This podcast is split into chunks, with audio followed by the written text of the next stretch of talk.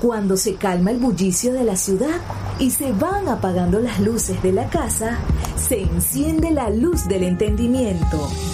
Desde este momento comienza Puerto de Libros, Librería Radiofónica, programa que contiene todos sus elementos tipo A. Puede ser escuchado por niños, niñas y adolescentes sin la supervisión de padres, madres o representantes.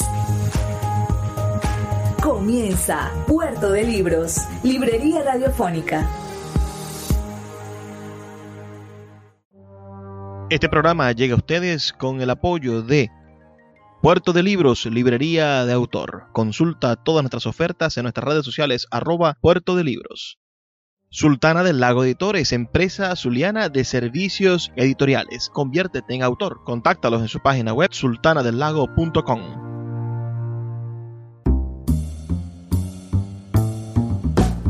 Bienvenidos a Puerto de Libros, Librería Radiofónica. Les habla Luis Peroso Cervantes, quien los acompaña de lunes a viernes, de 9 a 10 de la noche, por la Red Nacional de Emisoras Radio Fe y Alegría. 23 emisoras conectadas para llegar a sus hogares con buenos libros, con oportunidades de lectura y esas semillitas, ah, esas semillas, las semillas de el criterio.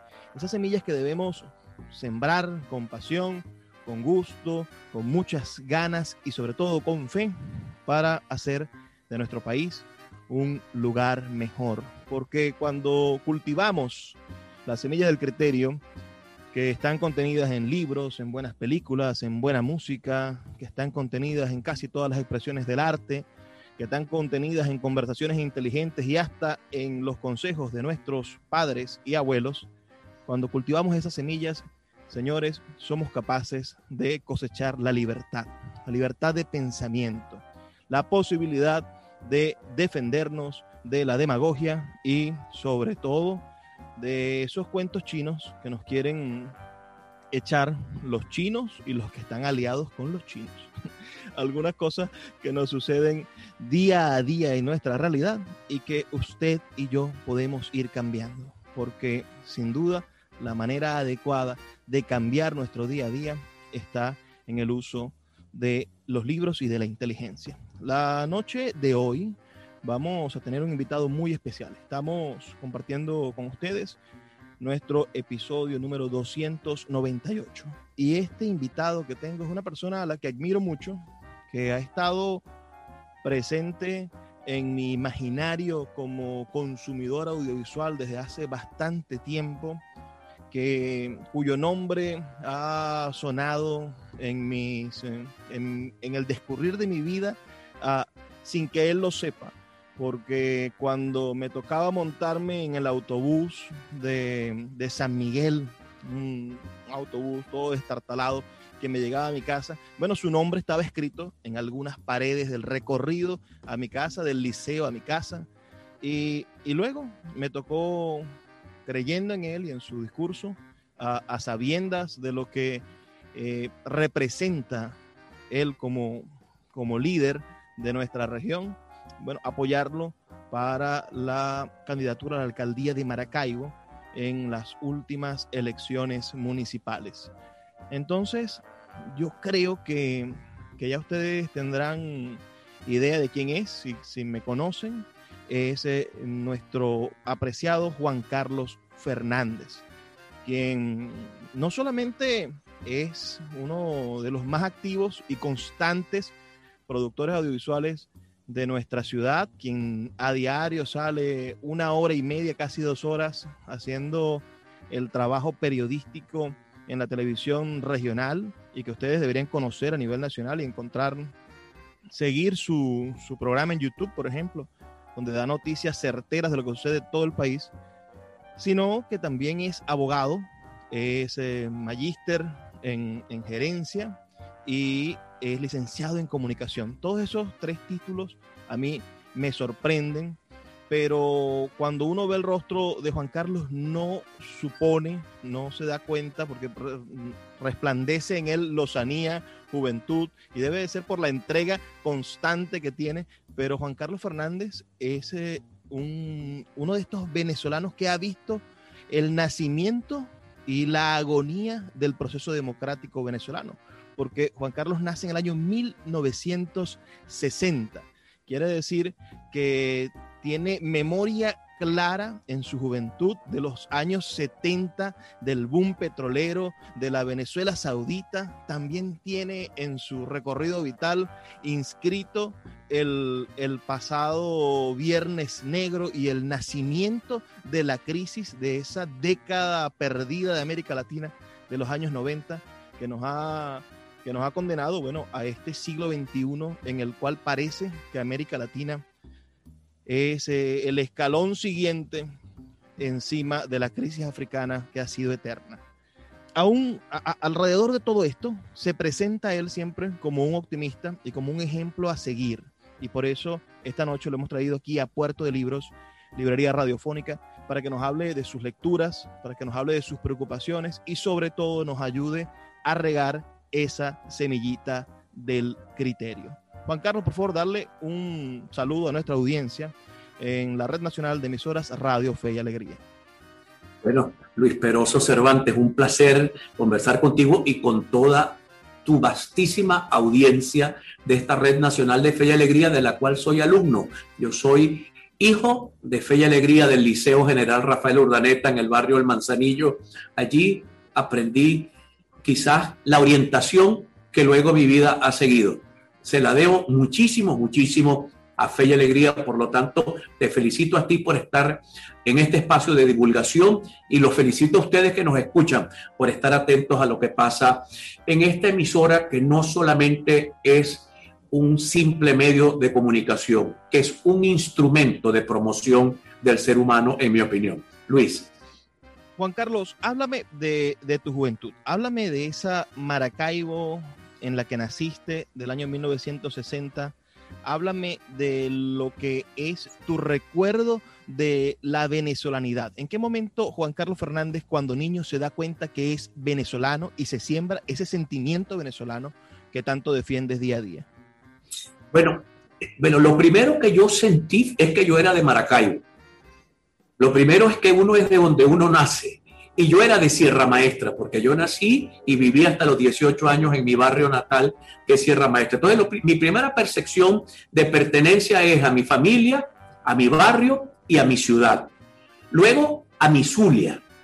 Conocí el Zulia, eh, eh, ese Zulia diverso, ese Zulia que, que, tú te, te, emocionaba recorrerlo, porque ir, por ejemplo, yo tenía un tío que tenía una finca por allá por el laberinto, ir al laberinto a ver vacas, a ver tractores, a ver alambre de púas, también a ver obreros durmiendo debajo de una cajita o, arriba de una cajita de madera que era su única pertenencia, también eso impactó a aquel niño que comenzaba a recorrer el estado. O sea, este es un estado donde ibas a Santa Bárbara y, veías la gran producción de leche, o ibas a, Machiques Colón y veías la producción de carne, o ibas a los puertos de Altagracia, a la pesquería, ahí en la zona de, de los Jovitos, pero también siempre me encontraba con la pobreza con la pobreza. Veía como siempre dos Venezuelas. Creo que hemos tenido durante toda nuestra historia dos países navegando en paralelo el país eh, ideal y el país de la gente, el país de los ciudadanos, de la mayoría, que no era siempre tan ideal. Entonces, en ese, en ese país yo me, me crié, eh, yo soy eh, un visitante asiduo del mercado de los buchones, iba con mi padre, yo era un niño, de ver las piraguas del lago. Mi padre era piragüero, mi abuelo era piragüero, eso me vinculó al lago, la pesca, eh, éramos pescadores aficionados, pescadores de anzuelo, mi viejo y yo, y, eso nos vinculó muchísimo a la Maracaibo lacustre, que es una Maracaibo que hoy no tenemos con, tanta, con tanto acercamiento. Hoy la Maracaibo lacustre hay, en mi opinión, que regresársela un poco a los eh, eh, maravinos. Luego, mi madre, mi madre es andina, mi madre es gocha de un pueblo que se llama San José de Palmira en el estado Mérida. Cuando comencé los primeros viajes a los Andes, entonces me tropecé con mis raíces andinas, que ya las tenía porque como nosotros somos una sociedad matriarcal, en mi casa se comía, en vez de mojito en coco, se comieran caraotas negras y, plátano verde sancochado, ¿no? Entonces yo comía, mi alimentación era andina, mi vida era zuliana, mi padre me acariciaba con las costumbres cañaderas porque era de la cañada, pero mi madre me imponía el récord andino de hacer la vida. Entonces allí comencé a sentir la venezolanidad, el país. Luego lo recorrí, lo recorrí, tuve una suerte, Luis Peroso, yo recorrí a Venezuela cuando uno se montaba un morral en la espalda, le colocaba un aviso a un cartoncito que decía Mérida y 10 horas después estaba en Mérida sin ningún peligro. Así recorrí yo toda Venezuela con mi mochila, con mi morral a la espalda, con la barba como la que tú tienes a tu, no sé qué edad tienes tú, Luis Peroso, debes tener unos 30 años. Bueno, yo usaba una barba también bastante poblada, porque yo era un hombre de izquierda y a los de izquierda nos, nos gustaba usar barba. Tú la usas por poeta, yo la usaba más por ser militante de la izquierda. Eh, pero así, con mi barba, recorrí toda Venezuela, la conocí completo y eso para mí es una cosa eh, digamos, Venezuela es un entusiasmo. Eh, Venezuela es un país que apasiona. Te cuento una anécdota para luego darte el micrófono porque me lo quedo solo. Bajé a La Ponguao, al pie del salto La Ponguao, caminando. Cuando llegué abajo con mi esposa y con mi hija, me puse a rezar el Padre Nuestro porque yo me pensé para mis adentros, esto solo puede ser obra de Dios esto tan hermoso que tiene mi patria solo puede ser obra de Dios. Me quedó esa anécdota del salto en la Ponguao, mi querido hermano. Mira, el, curso de la Ponguao es uno de los mejores relatos que se ha escrito en la literatura venezolana. Es de Antonio López Ortega. Y, y, me impresiona que nombres a la Ponguao porque Antonio López Ortega logra describir de una manera la selva y la profundidad de la venezolanidad en ese, en ese cuento de maneras maravillosas. Ah, me dijiste que fuiste un hombre de izquierda. Eso me interesa porque la izquierda o, el joven de izquierda regularmente es un joven lector. ¿Qué libros pasaron por tus manos en esos años? Mira, hay una anécdota. Vladimir Orellana, que era presidente del Centro de Estudiantes de Derecho, me decía la axila ilustrada, porque yo usaba tres libritos de permanencia debajo del brazo, un libro de Lenin, uno de Mao y algún librito de Marx pero yo no tenía preparación, yo tenía 12 años, 13 años. Y me topé con un ilustrísimo economista, el doctor Diego Hernández, ya fallecido, papá de Dieguito Hernández, el economista, y el profesor Hernández me pidió los libros y me dijo, Juan Carlos, yo le voy a dar a usted un libro a la semana. Y cuando yo sienta que usted está preparado, le voy a devolver los libros que usted usa debajo de su brazo. Y me entregó un libro que me impactó toda la vida, que se llama Los bienes terrenales del hombre, de Leo Uberman. Quizás fue el primer libro que yo leí forzado por un académico que me dijo, este es el libro que usted tiene que comenzar a leer para entender al mundo en el cual vive. Por ahí abrió el profesor Diego Hernández eh, mi vena lectora, Luis. Bueno, eh, todos los que nos escuchan, recuerden que pueden enviar sus comentarios y participar en este debate al 0424-672-3597. 0424-672-3597. Con nuestras redes sociales, arroba librería radio en Twitter y en Instagram. Vamos a hacer una pequeña pausa para escuchar las campañas de Radio Fe y Alegría y ya volvemos con más de Puerto de Libros, Librería Radiofónica.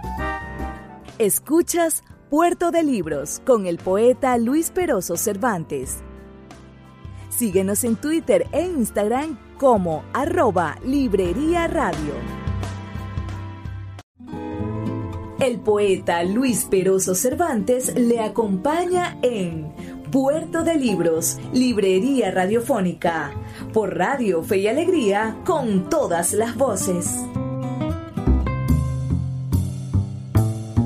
Seguimos en Puerto de Libros, Librería Radiofónica. Me encuentro nada más y nada menos que con Juan Carlos Fernández, este caballero de los medios de comunicación. A mí me impresionó mucho saber tu fecha de nacimiento, saber que en este 2021 cumple 61 años. Yo imaginaba, te imaginaba mucho más joven, a pesar de que si hago memoria, desde que, desde que soy un adolescente, desde que estaba en, primaria estoy viéndote en, Niños Cantores Televisión. A punto, creo que es un programa de 1998 o, antes. Me, ya, me, ya me vas a corregir.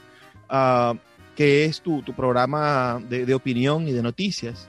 Pero, pero no imaginaba que, que tenías la madurez de haber recorrido esos periodos uh, terribles de nuestra, de nuestra historia contemporánea, porque mientras que en el mundo, en los años 80, las contradicciones de la propia Unión Soviética hacían que, que, que, se, se, destrozara por sí misma, o, o, empezaba a nacer en el mundo capitalista en los años 90 la, el, nacimiento de las, de las tecnologías, de, de, la Internet, y comenzaba eh, a, Asia a convertirse en el motor de, de acción, de, producción uh, económica del planeta. Aquí en Venezuela, en los años 90, recibimos uh, momentos terribles, ¿no? En, los años 80 tuvimos una depresión económica que estaba súper anunciada por los economistas, que desde los 70 ya decían, se nos está cayendo el país en las manos, no podemos seguir manteniendo un, gasto tan alto porque ha caído el, ingreso petrolero. Ah, en los 80 empiezan la, la, las crisis y volvemos a, repetir el liderazgo. Yo creo que uno de los errores más grandes que se cometieron en, en Venezuela fue en, ese, en esos años 90 no renovar liderazgos políticos o que liderazgos como los de, como los de Rafael Calderas, por ejemplo, insistieran en volver al ruedo político uh, sin darle la oportunidad a nuevas generaciones de expresarse. Uh, tú que fuiste testigo, dime, ¿en qué punto crees que Venezuela empezó a, a, decirle no a la juventud o a negarse a abrirle paso a las nuevas ideas que nos permitieran, bueno, superar la crisis en la que ahora sí estamos verdaderamente inmiscuidos. Mira, lo primero que debo decirte de, con el tema que tocaste, lo primero fue la edad. Cuando yo hace unas semanas vi que mi queridísimo y admiradísimo Anthony Hopkins se ganaba su premio Oscar por esa excelente película que hizo a los 83 años. Yo dije, ahora es cuando a mí me queda por recorrer camino en la vida. Por lo tanto, me siento muy bien. Me siento que estoy atravesando por uno de los mejores momentos de mi vida. Venezuela es el país de los caudillos, mi querido amigo y mis queridos amigos que nos escuchan. Es un país creado por caudillos y además que hemos hecho una mitología de caudillos. Venezuela, la República Civil, la conocimos muy tarde porque nosotros, primero nosotros tenemos un grave problema de origen. La Venezuela que conocemos se comenzó a escribir el 19 de abril de 1810. O sea que la colonia, todos esos 300 años de colonia, todos esos 300 años de cultura, de hechura, de este mestizaje que se hace allí, eso lo borraron los que ganaron la guerra de la independencia. Ya nos quitaron 300 años de historia de nuestro quehacer como sociedad. Luego, la guerra la ganan los militares, o unos que no eran militares. Bolívar no era militar, se hizo militar en la guerra. Muchos de ellos no eran militares, se hicieron militares. Y luego que ganaron, entonces se repartieron las tierras del país porque ellos habían ganado la guerra. Entonces, la historia venezolana, luego viene Páez, luego la historia de los monagas, llegamos hasta 1900 Juan Vicente Gómez. ¿Cuántos años gobernó Gómez Venezuela? Y aún después de Gómez hay un señor que yo leo mucho, que es uno de los grandes sociólogos del país, que escribe aquella historia del gendarme necesario, que todavía está muy vigente en Venezuela, fíjate tú, no hemos hablado todavía del Caldera, pero ya Venezuela tenía caudillos, que Venezuela comenzó un proceso muy interesante cuando eh, muere Gómez. Cuando muere Gómez, Eleazar López Contreras, que le gustaba mucho el poder, abrió las compuertas hacia la democratización. Luego viene Isaías Medina Angarita, que fue un verdadero demócrata. A los adecos no le gustó la idea y los adecos le dan un golpe de Estado en el 48. Uno de los golpes de Estado más injustos que se ha dado en Venezuela fue el que tumbó a Isaías Medina para imponer el caudillismo militar nuevamente en Venezuela, que habíamos dejado con Gómez, porque López Contreras y Medina no se comportaron como militares en el poder. Y luego los militares tumban a Gallego, que era cuando habíamos tenido a nuestro gran literato de, de presidente de la República, y el país ha seguido andando Caldera se quiso convertir en un caudillo. Betancourt fue un caudillo muy moderno. A ese sí lo admiro yo. Porque fue presidente una vez y dijo, no quiero ser más presidente. Se fue para Berna, en Suiza, a escribir sus memorias. Luego Nueva York, volvía a Venezuela. Ese, esa paternidad de Betancourt con la democracia no la tiene solamente por haber hecho la democracia, porque creo que él también cometió errores, como por ejemplo haber tumbado a Medina, pero no haber querido convertirse en caudillo fue una cosa valiosísima de la figura de Betancourt. Luego volvimos a los caudillos con Caldera, volvimos a los caudillos con Pérez, volvimos a los caudillos con Alfaro, y cuando el modelo democrático fracasa, pedimos otro caudillo, y aparece Hugo Chávez, que finalmente, ¿qué era Hugo Chávez? Un caudillo, igual que Maizante, ese señor Maizanta que él dice que era su tatarabuelo.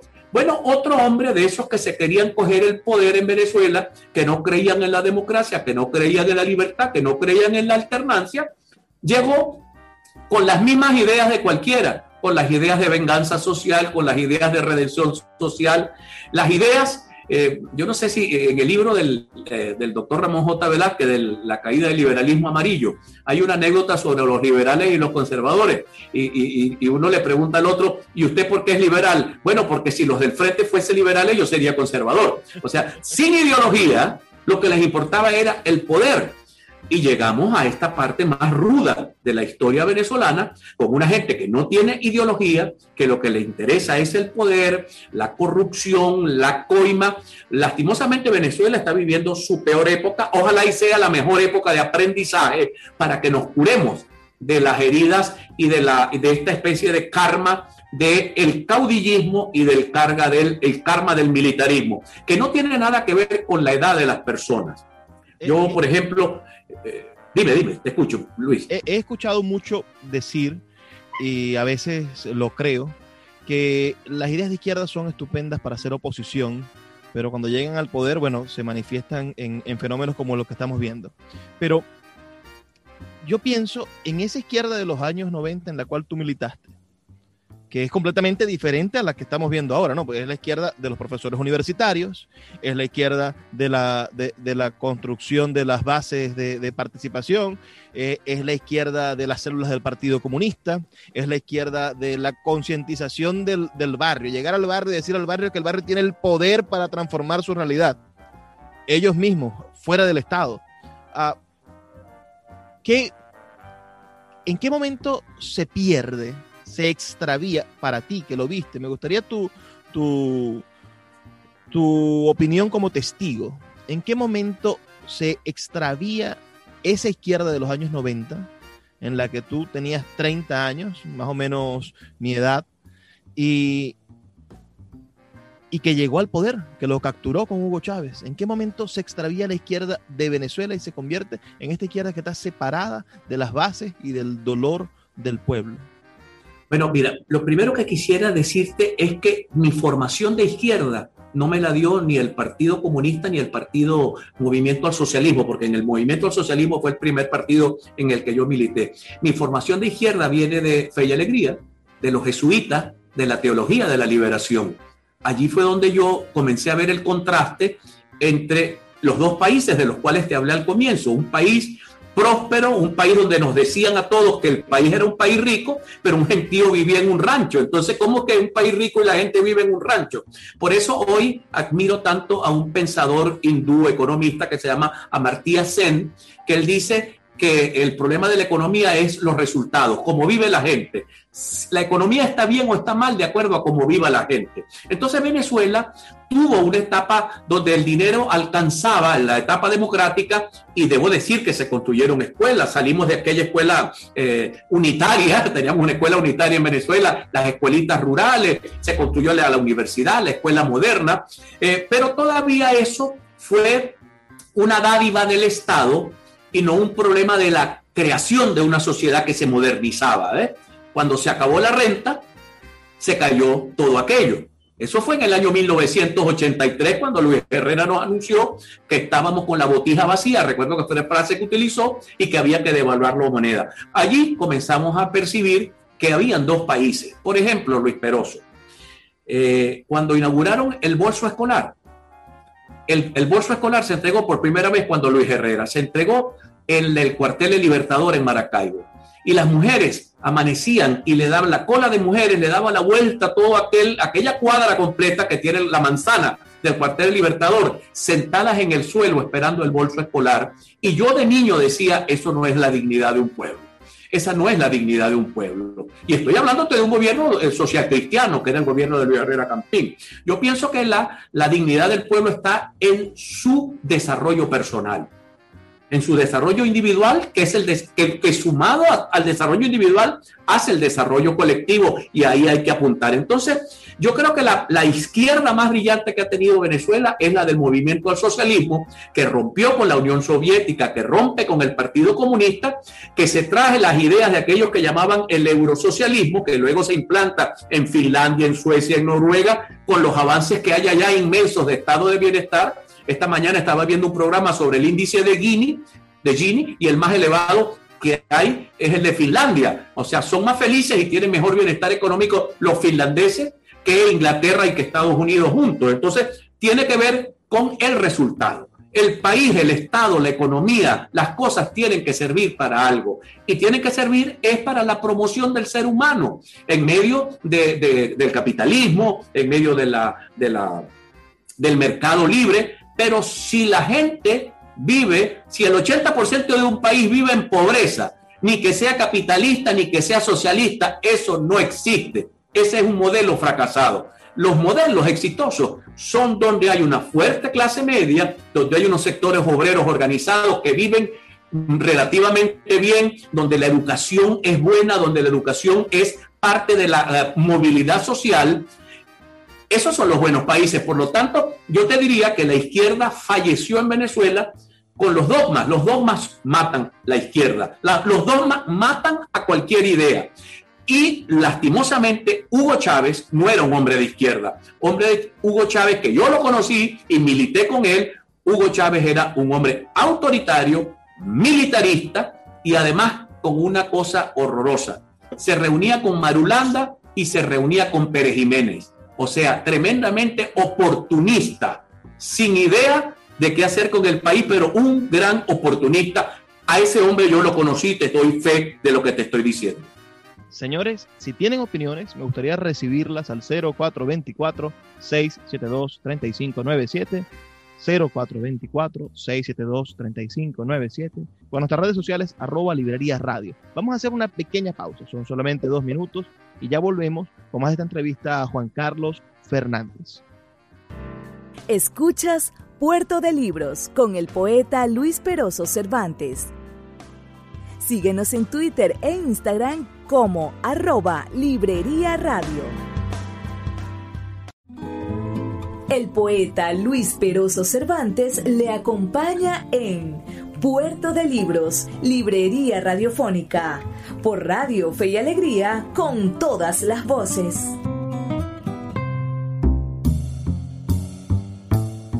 Seguimos en Puerto de Libros, Librería Radiofónica, esta noche con una persona que yo admiro muchísimo, que todos los días escucho, no en, en la televisión, porque no tengo televisor, sino que lo escucho en su canal de YouTube. Así que los invito a todos a que a las 3 de la tarde más o menos eh, vayan a YouTube, coloquen Juan Carlos Fernández, sigan su programa y se enteren de las actualidades noticiosas del país y sobre todo de su reflexión diaria que, que creo en algún momento habrá que transcribirlas mejores y hacer un libro porque hay ideas sobre la transformación del país eh, que logra Juan Carlos encapsular de tal manera que podrían ser pequeñas piezas para la guía del futuro. Hay un montón de propuestas de cosas que hacer por cada una de nuestras ciudades y por el futuro de nuestro país. Juan Carlos, hiciste zancos, hiciste títeres, hiciste teatro cuando eras un joven barbudo como yo. Porque si hay algo que, que tenemos las personas que queremos cambiar estas realidades y es que creemos que el arte las expresiones literarias, que sobre todo aquellas manifestaciones que nos hacen ser más sensibles son las que verdaderamente pueden transformar el ser y transformarlo quizás más inmediatamente, porque sinceramente una tortura en un, en un campo de concentración, como quedó demostrado, también fracturan y transforman el ser. Pero el arte lo transforma en positivo. No solamente la violencia y la pobreza transforman el ser, sino el arte. Cuéntanos de esa etapa en la cual eras un joven barbudo que, que hacía arte, que, se, que creía que la transformación del país también era por ese camino, por el camino de los artistas. Te quiero contar una anécdota posterior a esa, cuando ya era padre de familia. Eh, eh, tengo una cita en el Colegio Mater Salvatoris de Maracaibo, donde estudiaba mi hija María Beatriz, y yo me siento a conversar con la monja, la madre superiora, una española, y yo le digo a ella, sabe que yo a mi hija le estoy enseñando a los poetas españoles, que son quizás los que yo más admiro, que son de García Lorca en adelante, de esa generación del 35-37 español, eh, eh, de Miguel Hernández, y la monja me miró y me dijo, ¿y por qué no le enseña matemática? Entonces yo la miré y le dije, bueno, esta monja debe ser republicana española, debe ser franquista. Y yo le dije, la matemática se la enseña a usted, yo le cultivo el alma. Porque para mí matemáticos sin alma no, no son buenas personas. Entonces, eh, esa experiencia que yo la traigo ahora con mi hija fue la experiencia que yo aprendí con los primeros contactos, contactos con la música, los primeros contactos con la pintura, con el teatro de títeres, con el teatro propiamente dicho. Yo trabajé con Nicanor Cifuentes en el Teatro Estable de Maracaibo como actor una buena temporada todo eso eh, humaniza, en mi opinión, eso humaniza. Eso humaniza. Y es una cosa que tú no te das cuenta que es como construir una casa ladrillo a ladrillo y no te das cuenta cómo la casa se va desarrollando. En estos días, eh, mi hija tiene 19 años. Y disculpa que, me vaya con ella, pero es que es la, la sumatoria de las cosas producen un resultado. Yo le digo a ella, hija, yo quiero que escuches este señor que está acá cantando. Este señor se llama Louis Armstrong, un trompetista norteamericano que se hizo un gran jazzista y luego cantó. Y mi hija lo escuchó con una atención y me dijo, sí, papá, es magnífico. Y te voy a colocar a otra señora de ese país. Y me colocó Aretha Franklin. Pero es que ella tiene 19 años. ¿Y cómo conoce gente que cantaba en los años 50? Bueno, eso es un poco lechura, el ladrillo, ladrillo. Eso fue lo que hicieron conmigo. Gracias a Dios en mi época todavía no habían televisores, celulares y pantallas, entonces nos teníamos que ir a pie con los libros.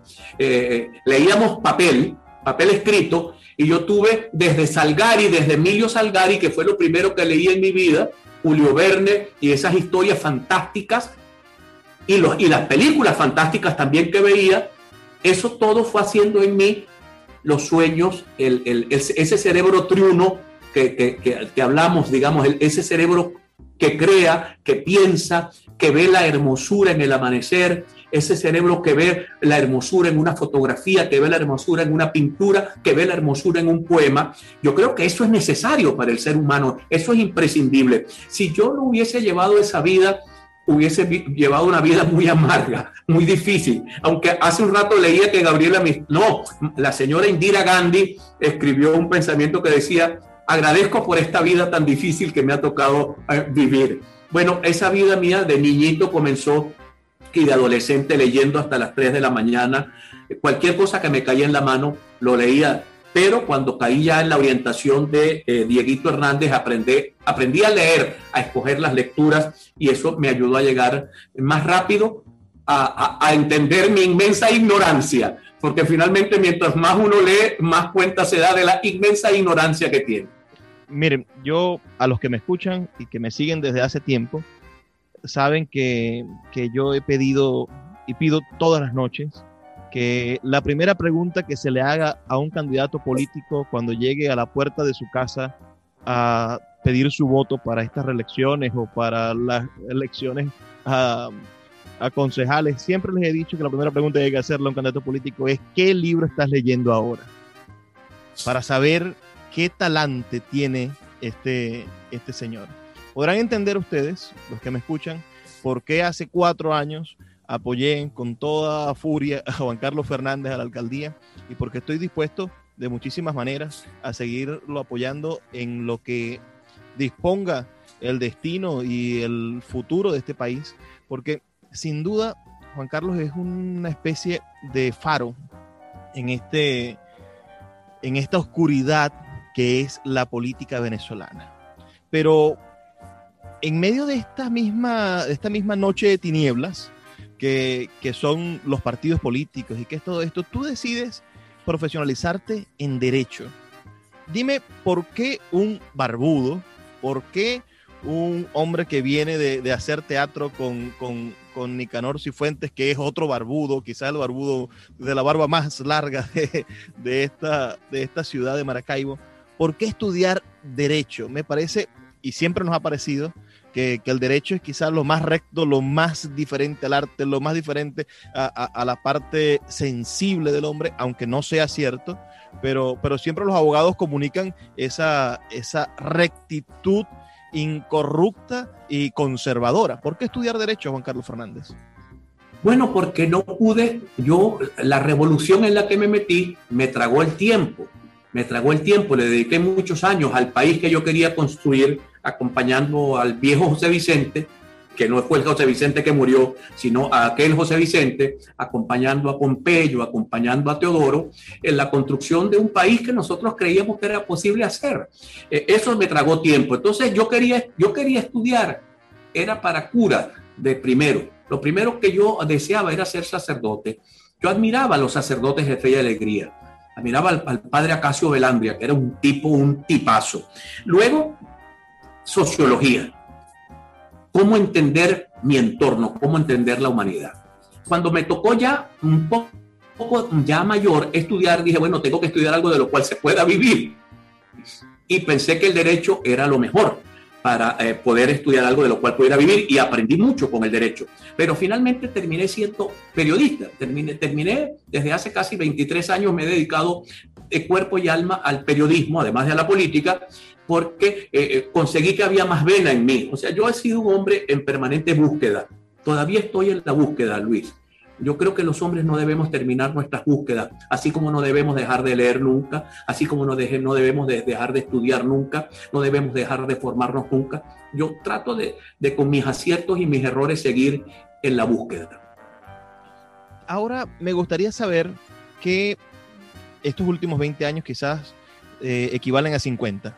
yo, son los años que, he vivido, ¿no? Eh, cuando, cuando Chávez llega al poder yo tengo nueve años y, lo que veo, lo que veo del mundo ah, ha sido solamente esto, el resultado de mi generación, los nacidos en los años 80, no es sino la gran generación que huyó del país, y utilizo esa palabra porque muchos de los nacidos en los 80, más que los nacidos en los 90 y los que han emigrado, que nacieron en los 70, los que nacieron en los 80 son las personas que no quieren volver a Venezuela después de haberse ido. Los que nacieron en los 70 están dispuestos a volver. Los más jóvenes tienen las puertas abiertas a todo, pero estos que tienen entre 30 y 40 años, esta generación de los 80, tú le preguntas y la gran mayoría siente que el país les falló, que el país no les brindó la oportunidad que le brindó a todas las generaciones anteriores.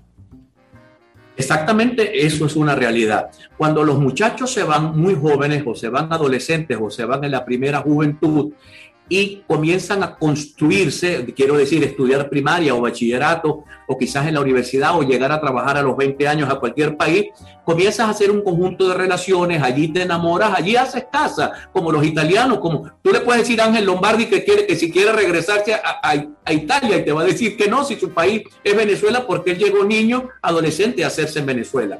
Y, es normal que esa gente no vaya a volver porque ya no tiene eh, la raíz, se le cortó porque estos tipos no solamente se roban los reales, se roban los sueños, que es lo más, lo más doloroso de una sociedad, es que le roben los sueños. Ese sueño que tiene cualquier muchacho, cuando yo era un adolescente, yo quería ser novio de Irene Sáenz, porque yo que, quería comerme el mundo, o de Marixa Sayalero, que eran las mujeres más bellas del país. Esa, esa capacidad de movilidad, ¿ves? Esa movilidad la truncaron estos tipos hicieron huir a nuestra gente más, más hermosa, más joven, porque les quitaron la movilidad social, les quitaron el derecho a soñar, les quitaron el derecho a construirse. Pero aún quedan ladrillos, hermano.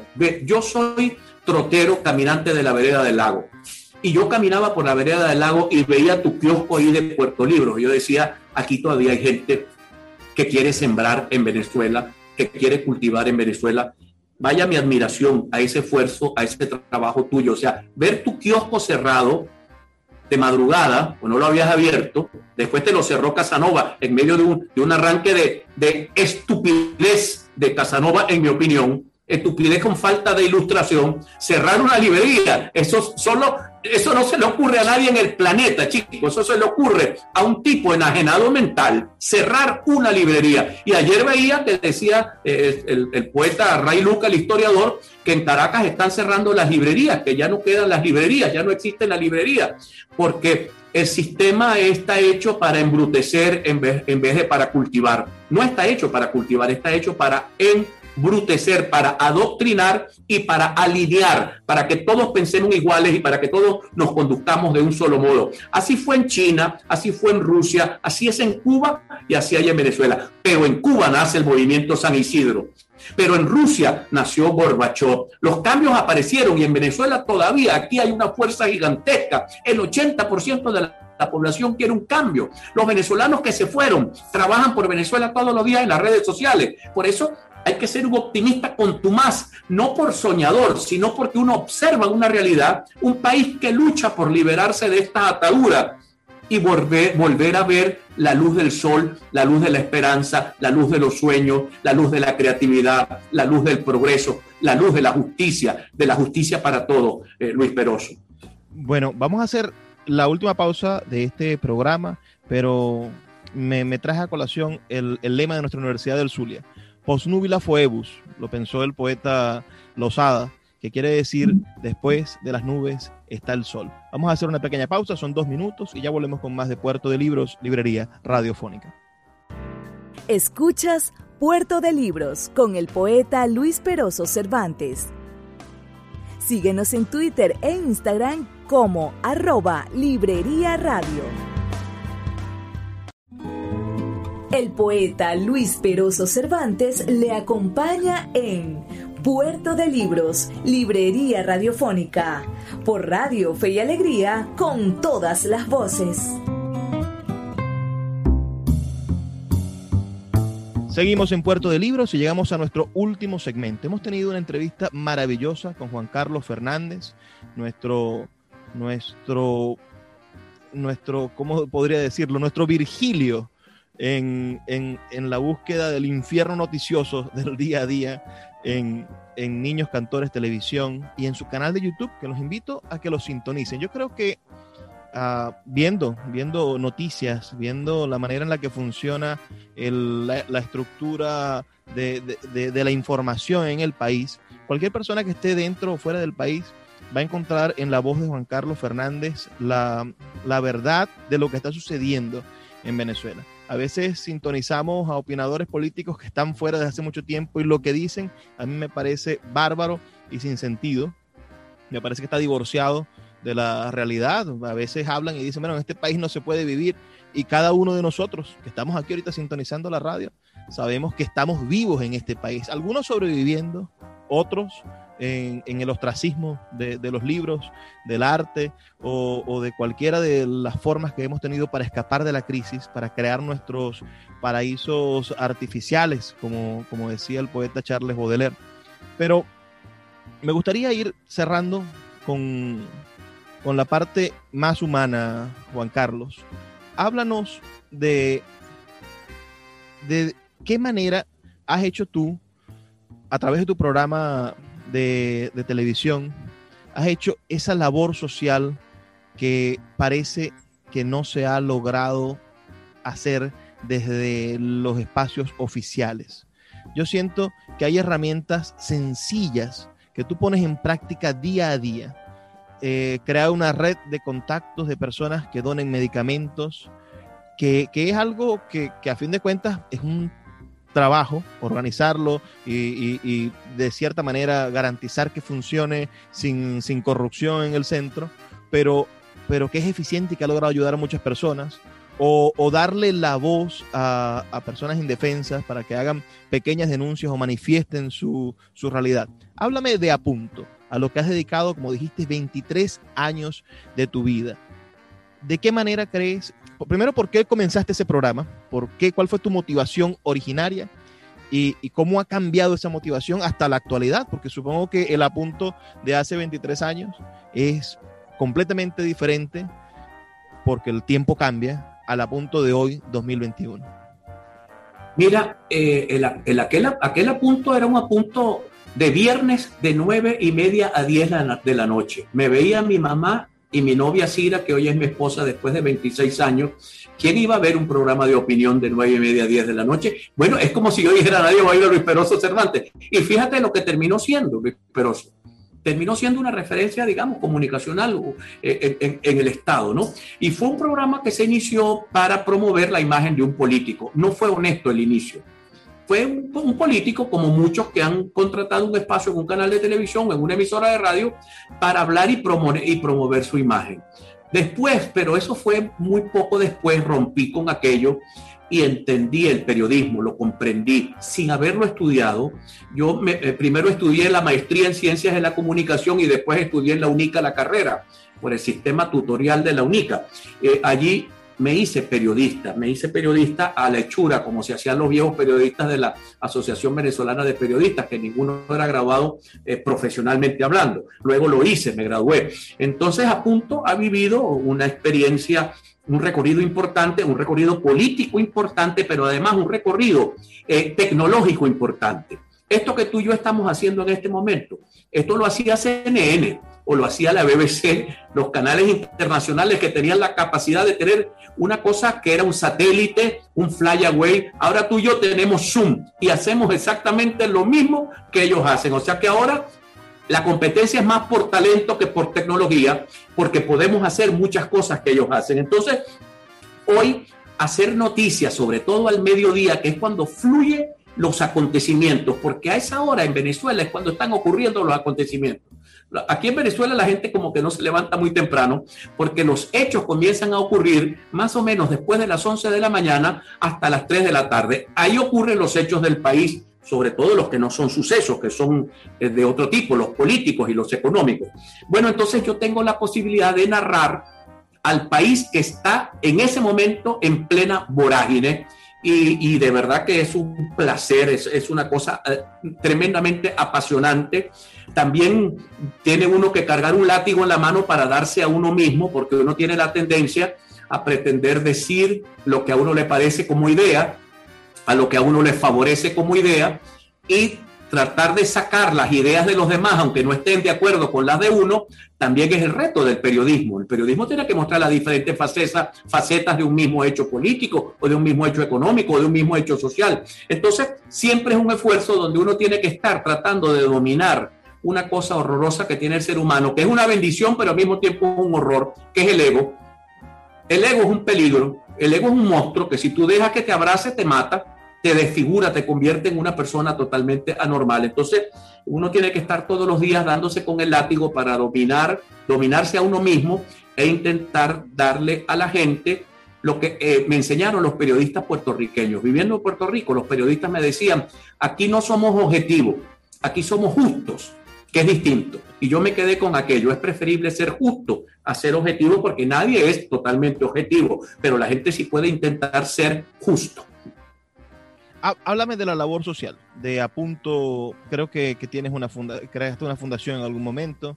Háblame de, la manera en la que ha cambiado la, la, historia de la comunicación tu programa, porque yo siento que tu programa es un programa que se ha vuelto único en, en nuestra ciudad, en Maracaibo, las personas que nos están escuchando de todo el país de, no, conocen a Juan Carlos, quizás su nombre no le suena, pero cualquier zuliano que usted agarra en la calle le habla de la reflexión del día del día anterior de Juan Carlos en el autobús. o iba en un carrito propuesto de socorro y, me puse a hablar con, con, el chofer de tráfico, con dos personas que iban atrás, y estuvimos conversando sobre la reflexión de, de, de Juan Carlos del viernes pasado. Entonces, yo quiero que que conversemos sobre cómo haber logrado eso, cómo haber logrado ese, ese espacio que, que quizá lo tuvo en el momento René Tolina en la, en, la, en la televisión nacional, un hombre que marcaba tendencias, pero tú lo haces en la televisión regional. Háblame de, de la labor social de la Fundación A Punto y de, de, cómo te sientes por la recepción que tiene el pueblo zuliano maravino con tu programa. Mira, pero para hablarte de eso, tengo que hablarte de, de mi historia. Yo era miembro de la Juventud Católica en mi barrio Sierra Maestra y hacíamos obras sociales. Mi vieja era miembro de la de lo que llamaban la Junta Promotora, Promejoras del barrio, y ella hacía obras sociales. O sea que yo he pasado toda mi vida viendo que mi entorno está haciendo misericordia, eso se llama en el cristianismo, misericordia, no es dar limosna, es ser misericordioso con los demás. Y a partir de allí, eh, con la crisis de medicamentos, pues la hemos tomado por captar donantes para medicamentos, casi todos vencidos, pero a los pobres no les importa que esté vencido, a los pobres les importa que les llegue un medicamento. Entonces, bueno, nos hemos convertido en un, en un, puente entre el enfermo y el que puede donar un medicamento. Tenemos también una pequeña farmacia en el mismo canal donde la gente va y ahí pues le, les damos los remedios o pedimos el remedio o pedimos una cama clínica o, o tengo que llamar al gobernador de estado, que probablemente es mi adversario político, pero no es mi enemigo, para decirle, mira, consígueme este medicamento para esta persona que lo necesita, o al alcalde de la ciudad, o al alcalde de San Francisco. Pues yo no tengo rollos en eso. Ninguno de ellos es mi enemigo porque yo no cultivo eso. Y trato es de que ellos se conviertan en agentes de, la, misericordia, de ayudar a la gente. Por eso a punto tiene una sección que no es una sección, sino más bien algo transversal en el programa, donde eh, tratamos de aportar todos los días solución a problemas cotidianos de la gente y también soluciones sobre todo a temas de salud con la entrega de medicamentos, que te insisto, yo no tengo fundación que me traigan cosas del exterior y nadie me da dólares del exterior. Yo digo que los pobres dotan a los pobres en una cosa que se llama solidaridad de medicamentos vencidos. Todos me entregan medicamentos vencidos y yo entrego medicamentos vencidos y le digo a la persona, consulte al médico si lo puede usar, eh, pero la gente te sonríe porque no tiene acceso a la farmacia, no tiene modo. El pensionado no puede ir a una farmacia, el pobre no puede ir a una farmacia, entonces él recibe con mucho agrado eh, el, el medicamento vencido. Entonces, bueno, nos hemos dedicado a eso en los últimos años. Buena parte del programa se lo dedicamos a eso, además de al tema, evidentemente, del tema de análisis diarista, del diarismo, que para nosotros es fundamental vamos a finalizar este programa. Ya estamos llegando a los últimos minutos. Nos quedan apenas dos minutos. Pero si te consiguieras a otro joven con, el, con las axilas ilustradas, con dos o tres libros bajo el brazo uh, marxistas, ¿qué libros le darías a cambio en esta actualidad, en este siglo 21 en esta Venezuela del año 2021. ¿Qué libro le recomiendas a la juventud venezolana y a las personas que no son jóvenes que nos están escuchando que le entreguen a los jóvenes para abrir su mente hacia esta Venezuela positiva en la que tú crees? Mira, yo siento que el, el, el hombre es cuerpo y alma. Y yo creo que si cultivamos el alma del hombre, luego cultivamos su intelecto, luego cultivamos su cuerpo o hacemos todo eso en paralelo, podemos hacer un ser humano, eh, eh, digamos, con una capacidad de sobrevivencia en sí mismo y con una capacidad de dar a su entorno. Si tú me dices algo, me, viene a la memoria un libro que, no es una, no es un, e, e, es de un escritor llamado Jerzy Kosinski, que se llama Desde el Jardín. Es un libro, un librito que te lo puedes leer en dos noches si tienes, si te gusta la lectura, pero es un librito cargado de humanidad, cargado de sentido del hacer. Fue un hombre que aprendió a ser hombre viendo televisión y regando un jardín o cuidando plantas. Y así llegó a ser, según el, el libro, presidente del país. Y él hablaba de que había que regar las plantas, que había que podarlas, que había que hablarles. Y si tú te pones a pensar en la gente, la gente hay que regarla, eso significa que hay que alimentarla, significa que hay que educarla, significa que hay que proveerla. Tú te das cuenta que es más o menos el símil para tener un jardín hermoso hay que hacer ese trabajo. Para tener una sociedad hermosa, no solamente hay que darles, sino que hay que enseñarles a ellos a conseguir por sí mismos los bienes, los bienes terrenales del hombre de aquel libro de Huberman y los bienes espirituales del hombre, que muchas veces son más importantes, son más importantes que incluso que los terrenales. Yo ah, ¿te recuerdas aquel, aquel santo que decía, deseo tanto que deseo tan poco que lo que deseo lo deseo poco? Bueno, tiene que ver con eso, con que el hombre, el hombre, la felicidad está en la espiritualidad, no está en lo material. Lo material viene por añadidura. Si tú trabajas, te esfuerzas, logras cosas en la vida, pero cultivar el alma es un trabajo mucho más complejo, mucho más serio. Y yo quisiera que mi pueblo, que mi país fuese como el jardín de Kosinski, donde pudiésemos cultivar alimentar una sociedad próspera, una sociedad avanzada, no una sociedad dependiente del Estado, una sociedad donde el hombre dependa de sus sueños, de sus anhelos, de sus búsquedas. Mi madre me decía de niño, claro, era de un poeta, eh, creo que de, de Centroamérica, ella me decía, estudie y no será cuando crecido el juguete vulgar de las pasiones ni el esclavo servil de los tiranos. Y yo creo que hay que meterle a la formación, al aprendizaje. Tener un pueblo culto es tener un pueblo libre, decía José Martí. Yo creo que por ahí van las cosas.